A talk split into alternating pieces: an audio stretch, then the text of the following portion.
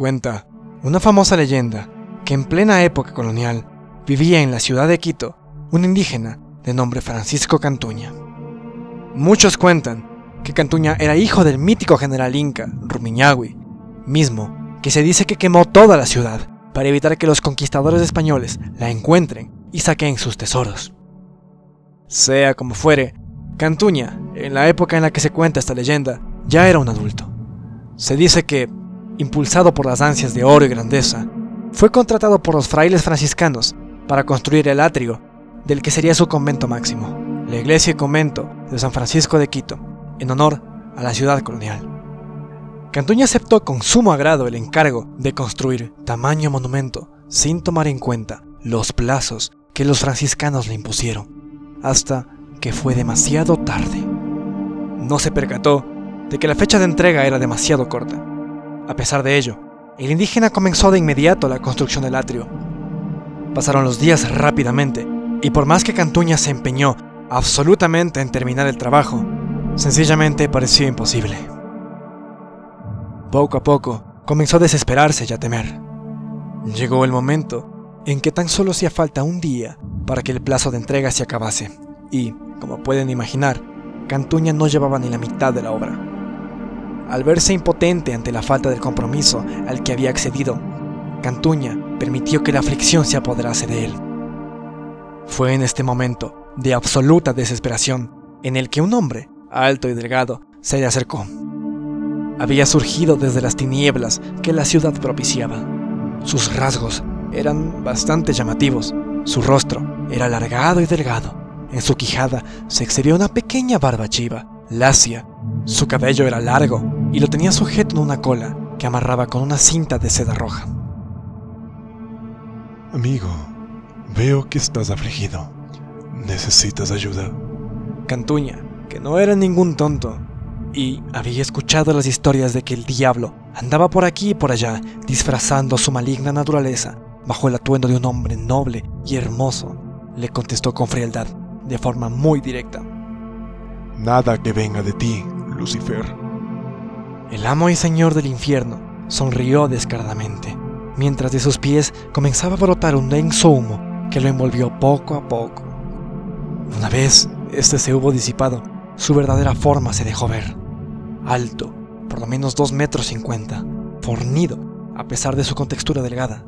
Alas de murciélago invertidas se situaban en su espalda. Tenía dos enormes cuernos de carnero, acompañados de un largo y lacio cabello de color negro. Sus ojos eran similares a los de este animal, salvo en el profundo color ámbar brillante que desprendía.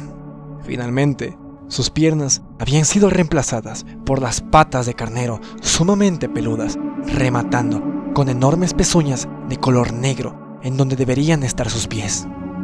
Por fin alguien que no se deja llevar, exclamó el diablo, con una voz cavernosa y gutural, pero que denotaba gracia y porte.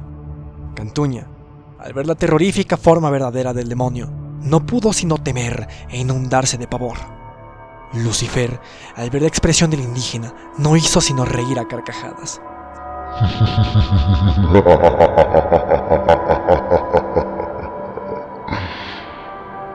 Hecho que atemorizó en demasía al pobre constructor. Cantuña, aquí estoy para ayudarte. Conozco tu angustia. Te ayudaré a construir el atrio incompleto antes que aparezca el nuevo día. A cambio, me pagarás con tu alma. exclamó el príncipe de las tinieblas con una severidad vista solo en reyes. Cantuña, presa de la desesperación, el pánico y la zozobra inenarrable que la presencia del caído fundaba en sí, aceptó el trato. Cantuña, quien no era ningún tonto, pidió una única condición para hacer efectivo el trato. Escúchame, diablo. Si llegase a faltar una sola piedra en el atrio antes de que cante el gallo, tu contrato será nulo y mi alma se quedará en la tierra. ¿Te quedó claro? El demonio rió y aceptó respondiendo. Si eso es lo que quieres. ya que consideró esta una condición muy absurda, y que podría cumplir fácilmente. Después de todo, él era el diablo. Ambos apretaron sus manos para sellar el trato, e inmediatamente después de ello, Lucifer levantó sus manos y, saliendo desde el suelo, una horda de diablillos a sus órdenes emergió inquieta. El diablo entonces mandó. Tienen que levantar este templo más les que no quede una sola piedra sin utilizar. Acto seguido, los pequeños diablillos comenzaron a acuñar multitud de piedras en un montón que se encontraba en la parte exterior del atrio. Después, los diablillos comenzaron a tomar las piedras y a apresurarse, raudos, a terminar con la construcción. Cantuña, al ver esto, supo que tendría que encontrar una forma de engañar al maestro de estas criaturas. Se escurrió, sin que Lucifer ni sus acólitos lo viesen, hacia la pila de piedras. Sigilosamente, tomó una de las piedras más pequeñas y la escondió dentro de su poncho. La noche transcurrió de forma muy rápida, mientras Cantuña presenciaba perplejo cómo las fuerzas del infierno terminaban de hacer su encomienda. Las criaturas parecían impulsadas por un hambre maligna e iban cantando a la par que construían. Antes del alba, el atrio estaba completo. O eso creía el maligno. El príncipe de las tinieblas se acercó entonces a Cantuña, quien lo miraba impávido, gesto que, para sorpresa de todos, no llamó ni lo más mínimo la atención del diablo. El ángel caído entonces le dijo, Ya es momento de llevarme lo que acordamos. Estoy completamente seguro de que tu alma se divertirá en los círculos del infierno.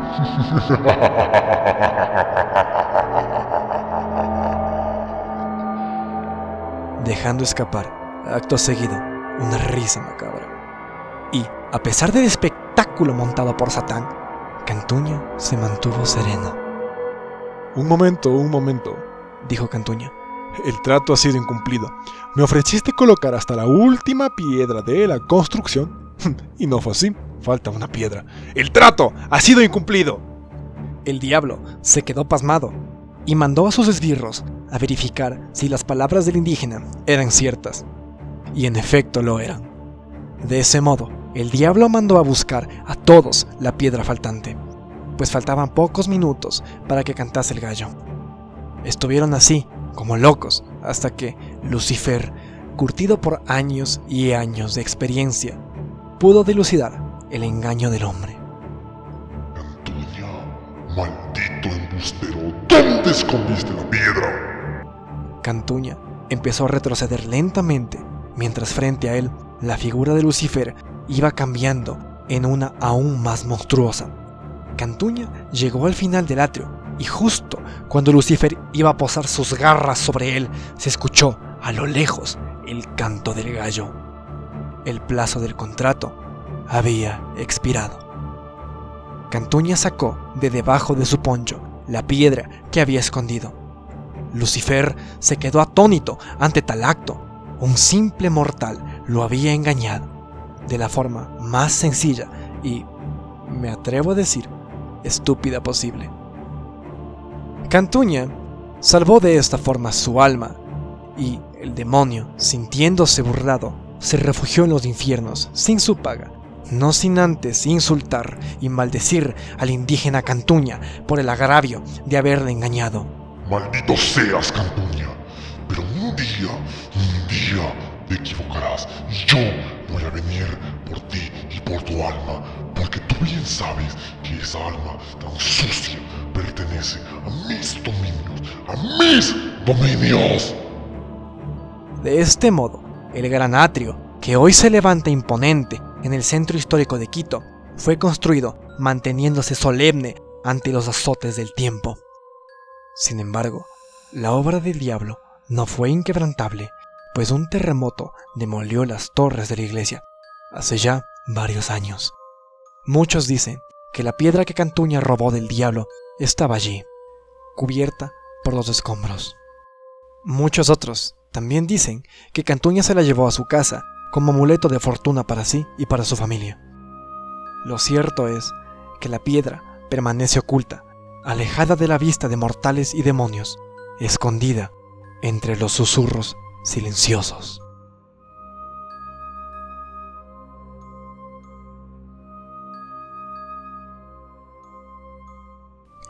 Muchas gracias por escuchar mi leyenda hasta el final. Si te gusta mi proyecto, me ayudarías inmensamente compartiéndolo. Cualquier cosa que quieras agregar, déjala en la caja de comentarios. Ha sido un gusto trobar para ti hoy. Yo soy el flautista y esto ha sido todo por hoy.